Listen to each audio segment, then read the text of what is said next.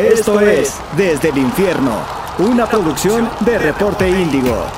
¿Y qué tal amigos de Reporte Índigo? ¿Cómo están? Bienvenidos a una nueva edición de Desde el Infierno, este podcast dedicado al cuadro escarlata. Como siempre aquí se encuentra su servidor Cristian Maxice y también me encuentro aquí con Carlos Zulbarán. ¿Cómo estás Carlos? Hola, muy bien. Saludos a todos, ya, ya listos para hablar de la actividad del, del diablo. Y bueno, si bien se nos adelantó el partido, como ya vieron en el episodio pasado, se nos adelantó el partido que iba a ser para esta plática, pero todavía tenemos, hay varios temas que destacar de, dentro de, de lo que ha sucedido en el Toluca. El primero de ellos, la verdad, se rifaron las diablitas. Sí, Contra sí, el Pachuca sí. dieron una, una remontada épica y la verdad se, se les está viendo mejor en general a las diablas. Sí, totalmente. Eh, me parece que, que el Toluca como, como institución está haciendo las cosas muy bien. Ha sido redondo tanto en, en, en, el, en el fútbol varonil como en el, como en el femenil. Y se está viendo, ¿no? También el cambio dentro de, de las, de las diablas que ahora remontaron y lo hicieron muy bien. Sí, y fue un partido complicado, a pesar de que todavía han sido dos partidos, solo han ganado uno, el otro lo perdieron. Pues también es- vale destacar este resultado que sí fue aguerrido y también seguro va, va a motivar a- al equipo femenil a, a hacer las cosas bien y a seguir trabajando dentro de, dentro de todo lo que queda de- del torneo. Mientras tanto, el equipo de hombres se está preparando para su segundo duelo con Grupo Orlegui, que es decir, Santos. Nos va a tocar contra Santos en, en el Nemesio 10 el sábado a las 5 de la tarde. Va a ser un partido aguerrido porque yo creo que Toluca viene con, con sed de revancha después de, de, la- de las controversias que hubo en el partido pasado y también, aunque lamentablemente eso sí, vamos a tener que esperar otro partido para ya volver a tener el plantel completo. Sí. Pero por lo menos yo creo que la Marcel Ruiz va a ser una gran diferencia en el partido contra Santos. Sí, otra vez, me parece que, que, que la media va a, te- va a estar bien sustentada ahí. Tal vez si no vamos a tener al, al Cerrucho Baeza, eh, el Toluca va a contar por ahí a lo mejor eh, con, con Jordan Sierra, podría ser, que venía siendo titular el, el semestre pasado. Entonces, me parece que por ahí el Toluca puede encontrar un buen, un buen dinamismo con ese, con ese medio campo. Y también cabe recalcar que Santos ah, viene de una mala racha. Perdieron primero Sí. con... Bueno, le ganaron, en el primer partido le ganaron a Monterrey. También con algunas dudas ahí, pero al final ganaron 4-3. Luego perdieron contra los Larcaboys aquí en Puebla 1-0. Y, y no le pudieron ganar a las Chivas, que las Chivas no tienen ni pies ni cabeza. Entonces, eso también es una alarma, una alarma roja para acá. Entonces, seguramente, por eso no es por demeritarlos, pero seguro también van a tener que salir con hambre de triunfo si quieren volver a retomar camino. Entonces, eso lo va a ser un partido más complicado porque es un equipo que tiene hambre de puntos, como, como hemos visto en, en los últimos resultados. Y Tol- pero Toluca también viene ya bien armado. Lamentablemente lo de Baeza sí nos va a afectar en la construcción de juego de atrás hacia la media. Yo siento porque se vio claramente con, en el partido contra el América que si hubiera sido otro jugador quizá no hubiera, no hubieras tenido el mismo sufrimiento. Pero efectivamente por esta situación va a tener que replantear. Yo la verdad no sé a quién pones en lugar de Baeza. Eh, de- no sé, tal vez eh, Jordan Sierra, te digo, como, como venía jugando la temporada pasada ahí al lado de- del Serrucho, podría hacer algunas modificaciones. Es el único, Que- sí es el único cambio. O sea, espero que no se lesione porque si no, ahí, ahí ya empieza a haber problemas. O que no se haga expulsar.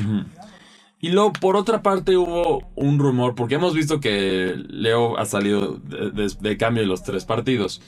Había un rumor por ahí que yo la verdad no lo creo que sean que había tensiones entre Nacho y, y Leo. Yo la verdad no lo veo. O sea, eh, pu- puede que lo escuchen por ahí, pero seguramente el, equipo se ve que está trabajando muy unido. Que es lo que destacábamos que hay esta unión, celebran entre todos, todos están juntos y también...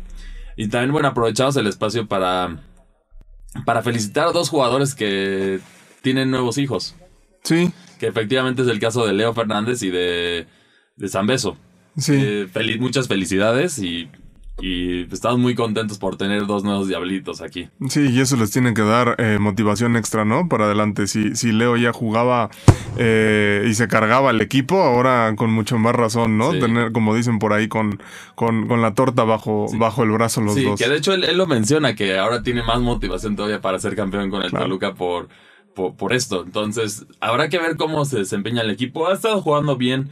Yo, como lo dije, la, la, el resultado contra el América fue aparatoso, no fue un desastre.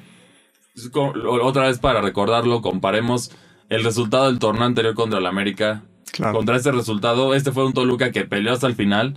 Efectivamente, les cortaron su juego, entonces ya tenían que jugar a la defensiva. Muchos, yo vi mucha reacción negativa de, de, de, echarse para atrás, pero a ver, también tienes que entender que el América es un equipo que ataca y tienes que tener cuidado. Y casi lo lograron, solo por, por esos cuatro minutos extras. Si hubieran sido dos, que a mí me parecían dos, pues ahí se, rescataban el punto que hubiera sido bueno. Pero bueno, ya no, no podemos enfocarnos en eso. Toluca se tiene que enfocar contra el Santos, que sí tienen que salir a ganar, están de nuevo locales. Seguramente el apoyo que se vio contra Atlas va a estar ahí de nuevo. Porque despertó algo entre la afición del Toluca. Esta esperanza que no había estado desde hace mucho rato. Entonces yo creo que también ahora sí le toca a la afición responder. Como tanto, como tanto nos habíamos quejado en ciertos puntos, nos toca responder yendo a apoyar al equipo y también gritar hasta el último minuto y ahí, ahí motivar a los jugadores, como lo vimos hasta Leo también que, que le decía que los trataba de motivar a los, a los aficionados. Y va a ser, va a ser un partido interesante. Yo, yo creo que sí. Yo le, yo, espero un, un 3-1, la verdad, Toluca yo siento que sí. Va, va, va, a salir con garra. Va a salir con garra. Yo tengo un buen presentimiento de este partido. Y, y bueno, en el caso de las Diablitas, ellas les toca contra. Déjenme ahorita les menciono. Ellas van justo contra, contra el Pumas, que va, arriba. Entonces es un partido, va a ser un reto difícil para ellas. Habrá, habrá que, además de que es en CEU, entonces habrá que ver cómo desempeñan ellas. Pero, saber, todos sus partidos han sido aguerridos. Las Diablitas no, no, se han quedado con las manos abajo, a diferencia de otras temporadas que sí se quedan con las manos abajo. Aquí lo vemos. Contra el América 2-1, perdimos lamentablemente. Contra el Pachuca le dimos la remontada. Contra Pumas, va a ser, están siendo aguerridas también. Sí, totalmente, totalmente. Es lo que te comentaba yo creo al principio. Vemos como ese cambio de en el equipo, ¿no? Total, Totalmente en la institución. Porque antes sí las diablitas sufrían un poco, pero este nuevo proyecto pinta para, para bien. Sí, y también tiene que dar la cara, el, equipo, el fútbol femenino en general tiene que dar la cara por la lamentable situación que hubo. Nos quedamos sin Olimpiadas, sin Mundial. Entonces, tienen que, tienen que dar la cara en alguna manera. A lo mejor se las va a motivar a las que no fueron seleccionadas a decir, ya ves, yo estuve aquí, no, no me vieron. Que hubo muchas jugadoras bastante buenas en diferentes equipos que yo siento que merecían a cierto grado estar más ahí que las que fueron convocadas. Pero, pero pues no se dio y ahí están los resultados que son lamentables. Esperemos que esto se vaya ajustando. También esperemos que ya veamos en un futuro más diablos en la selección mayor. Porque ahorita no. Fuera de las pocas oportunidades que ya tuvo Jared, que sí pinta para un buen futuro, todavía está joven, pero la verdad, mis respetos como juega. Yo creo que sí, eventualmente va a acabar en Europa. Es de esos jugadores que no tienen tanto reflector por el equipo en el que juegan, pero hacen su trabajo muy bien. Claro. Lo destacamos contra el América, esos minutos que jugó dio un partidazo se ve que tiene, tenía ganas de regresar ya a la cancha y dar lo mejor por el Toluca, que ya, tiene, ya le tiene este cariño especial a la institución, que a pesar de ser un canterano del América, también ya, ya tiene esto que es muy bueno. Sí. Y pues, yo creo que va a haber una base sólida en general. Y, y pues sí, entonces ahorita esto es lo que se está desenvolviendo en la semana. Y por otra parte hubo algo que se me hizo curioso. Bueno, ya vas a tener, si mal no recuerdo, la primera edición, ¿no? Del partido de las estrellas. no, la segunda. La segunda edición, que, bueno, para aquellos que no saben sobre este partido, que nosotros en lo personal lo vemos como la federación, siendo la federación buscando un dinerito extra, que ya sabemos que eso... Esto casi no les gusta, pero, pero sabemos que están ahí. Sobre todo en Estados Unidos. Sí, exacto. Sobre todo en Estados Unidos, cobrar boletos a 100 dólares o para arriba. Y curiosamente, va a haber un representante del diablo en, el, plantel, que es el caso de Brian Angulo. Sí. Hay otros jugadores que yo siento que también pueden haber estado ahí. Pero bueno, como la base es Atlas, seguro solo fueron los complementos que faltaron. Que está al de, la, de la liga lo está dirigiendo, en este caso, Diego Coca, ¿no? Sí, así es. Entonces, por eso es como su base de Atlas, que ya conoce, y también un, uno que otro complemento ah. que, que va a haber ahí. Claro, además eh, se toma mucho también eh, esta parte de la base de los ganadores del, del, balón de oro y demás. Y como bien lo dices, casi siempre eh, al campeón se le da, al campeón del fútbol mexicano se le da como esta, esta todos los galardones, ¿no? Y ahora que es este Atlas bicampeón, pues mucho más. Sí, de acuerdo. Y, y en esta situación, aquí también es, yo creo que es un momento importante que el fútbol mexicano vuelva a dar la cara porque la verdad Estados Unidos nos ha estado pisoteando. No, no soy de esas personas que dicen, uy, Estados Unidos ya nos alcanzó y todo, todo este drama que ya hemos vivido, que será unos 30 años que dicen que ya la MLS ya superó al fútbol mexicano, que la realidad es que no. A ver, es como si dices, o sea, ¿cómo va a haber un dominio americano si la mayoría de las copas oros la mayoría de las Conca Champions las han ganado equipos mexicanos, por favor. Desde 2005, que fue el campeón Saprissa, no había habido un equipo campeón que no fuera mexicano. Irónicamente aquí, el que volvió a perderla fue el Pumas. Pero no quita el punto de que no le habían podido quitar a los mexicanos. Entonces, perdónenme, pero ¿qué dominio hablan? O sea, sí nos ganaron una que otra copita por ahí Estados Unidos ahorita, pero a ver, quedamos en segundo lugar de la clasificación al Mundial sobre Estados Unidos. Claro. Sí, ellos tienen más jugadores en Europa, que ese es otro tema también que vale la pena tocar, yo siento, en un futuro, pero, pero eso es simplemente porque los venden baratos. El jugador mexicano lo... La liga lo ve como más lujoso, entonces lo quieren vender más caro. Y los equipos europeos a veces no se arriesgan por, por, la, por la mala fama de indisciplina que hay con ciertos jugadores mexicanos. Saludos Giovanni, saludos entre otros, que también hay Marco Fabián, todo, todo esta bola que sí si bien jugaban muy bien al fútbol, la disciplina yo siento que fue lo que los detuvo y las ganas de fiesta también afectó sus carreras que pues, por eso vimos ese contraste que hubo dentro de los dentro de los planteles, ¿no? Sí, sí, por ahí se perdieron cuando, cuando fueron a Europa. Siempre que no tienes los, los pies puestos sobre la tierra, pasan ese tipo de cosas, ¿no? Veíamos, eh, perdón, con, lo que comentabas de, de Giovanni por ahí, eh, jugó al lado de Modric, ¿no? En el Tottenham y ve dónde está Modric. Y... y, eso que Modric era el, jugador secundario, el que estaban presumiendo el Tottenham era, Giovanni. Y claramente ahí vimos que la historia se, se demostró lo que es buena disciplina y trabajar en eso. Porque en talento los dos estaban en ese momento a la par. Pero sí, bueno, también Belinda yo creo que acabó con Giovanni, pero eso, es otro tema para... Ahí ya sabemos que eso es otra situación que pasa de la vida. Pero, pero en el caso de Toluca también qué bueno que ya lo han arreglado, que... A ver, Toluca sufría también de fiesteros muchísimos. Allá teníamos... ¿Cuántos, cuántos refuerzos? Plata, súper fiestero. Claro. Este, Jordan Silva, si mal no recuerdo, tan era súper reventado. También. Kevin, Kevin Castañeda también. Canelo. Lo encontrabas cada, cada vez en los bares allá en Toluca de fiesta. Entonces, o sea, prácticamente mucho del equipo te lo podías encontrar en los bares todos los fines de semana. Sí. En los sábados. O sea, había algunos que hasta ambiciosos en los sábados cuando jugaban en domingo. Entonces sí, también por eso se veía el rendimiento malo de Toluca, que sí tienen que... Que ya, ya ahorita yo creo que ya los jugadores que llegaron ya son por lo menos más, más disciplinados y eso también ya hace una diferencia. Ya se ve reflejado en que sí corren, sí pelean, no se cansan tan rápido, la condición física en general del plantel se ve mejor y han estado trabajando bien. Lo hemos visto también muy poca, no ha habido lesiones. Sí, por supuesto. Eh, eh, como bien comentas, yo creo que es experiencia y madurez, ¿no?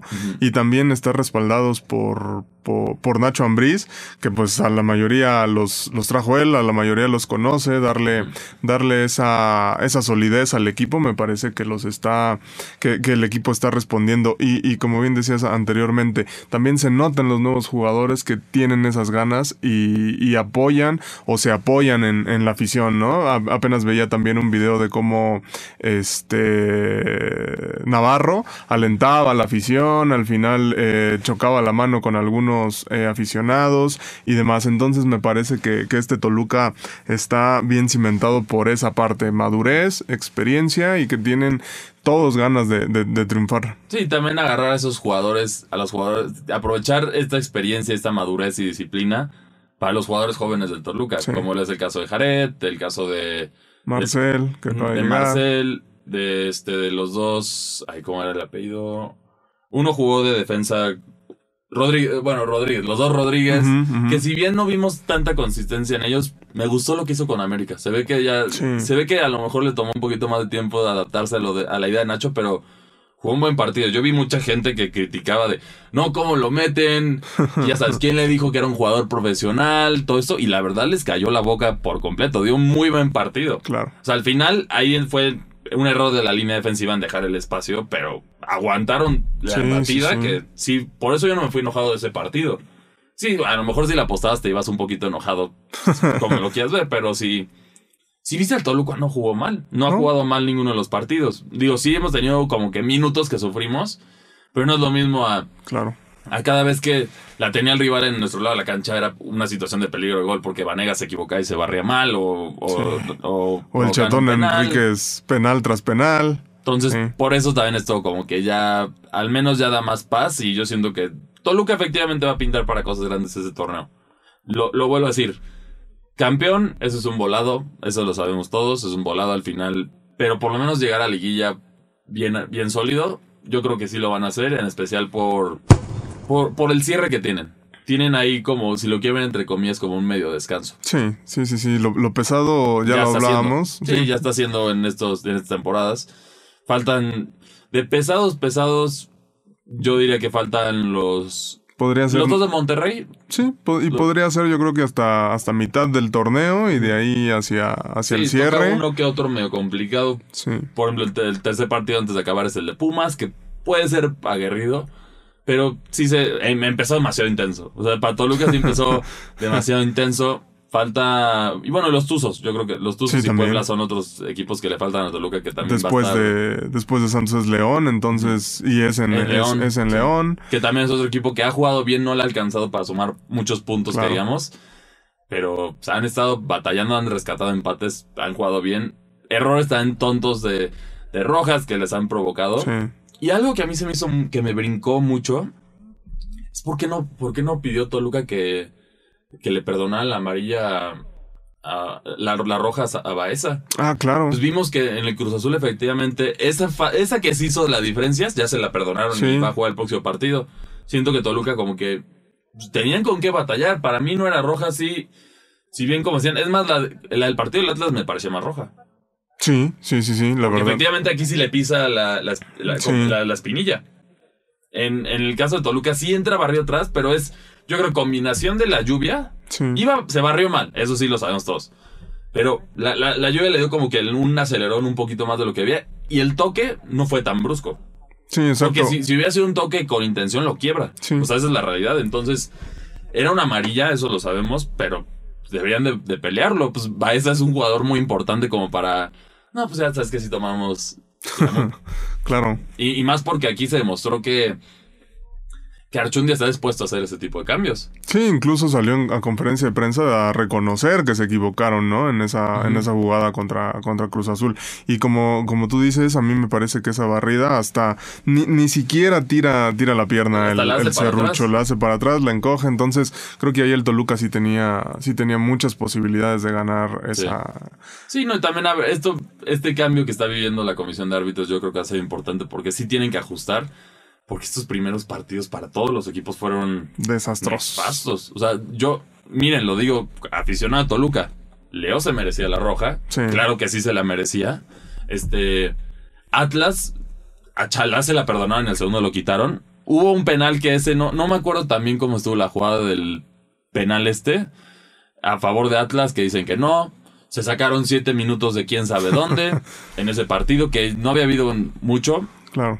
Y el del América lo mismo, un desastre Sí. la roja, a Sánchez le perdonan la doble amarilla, el golazo que le cancelaron al América, que Claro. sí era un golazo, la verdad, sí era reconocer. ¿Por qué no? Es, es- eso sí es como que lo obstruyen, no, es la realidad, no puedes decir eso. Y también, entonces, esto sí es preocupante el arbitraje que ha estado fatal para. O sea, eso es lo que yo digo, no tampoco soy de, de extremos de decir, ay, no, es que al América y ahora, bueno, el que se puso de moda de, de poner de villano, al Atlas le, le dan todo siempre y no sé qué tanto. No, ahorita la realidad es que el arbitraje está para llorar. Sí, claro. en y no todos hay- los partidos no hay ninguno que no haya una controversia dudosa que afecta a un equipo. Sí. Y ha matado partidazos. El de Toluca América era un muy buen partido, estaba muy movido. Toluca estaba atacando bien, América está- estaba atacando bien. Y lo mataron, lo Sí, arruinaron para, para los aficionados con errores muy tontos y luego intentar compensar esos errores perdón, cancelando goles y eso, pero yo lo sigo diciendo, hubieran dejado el gol del América y hubieran dejado Baeza hubiera sido otro partido. Sí, aparte eh, el criterio, ¿no? Luego no, no, no significa, ah, no sabes cuándo va a salvar, cuándo no va a salvar. Eh, por ejemplo, en la, de, en la de Cruz Azul hubo infinidad de jugadas similares en otros partidos y no hubo expulsiones. En el gol de, de Tigres eh, también hay, hay ahí por ahí obstruyen la visión de, del portero y eso no se cuenta como la jugada que, que le marcaron al América.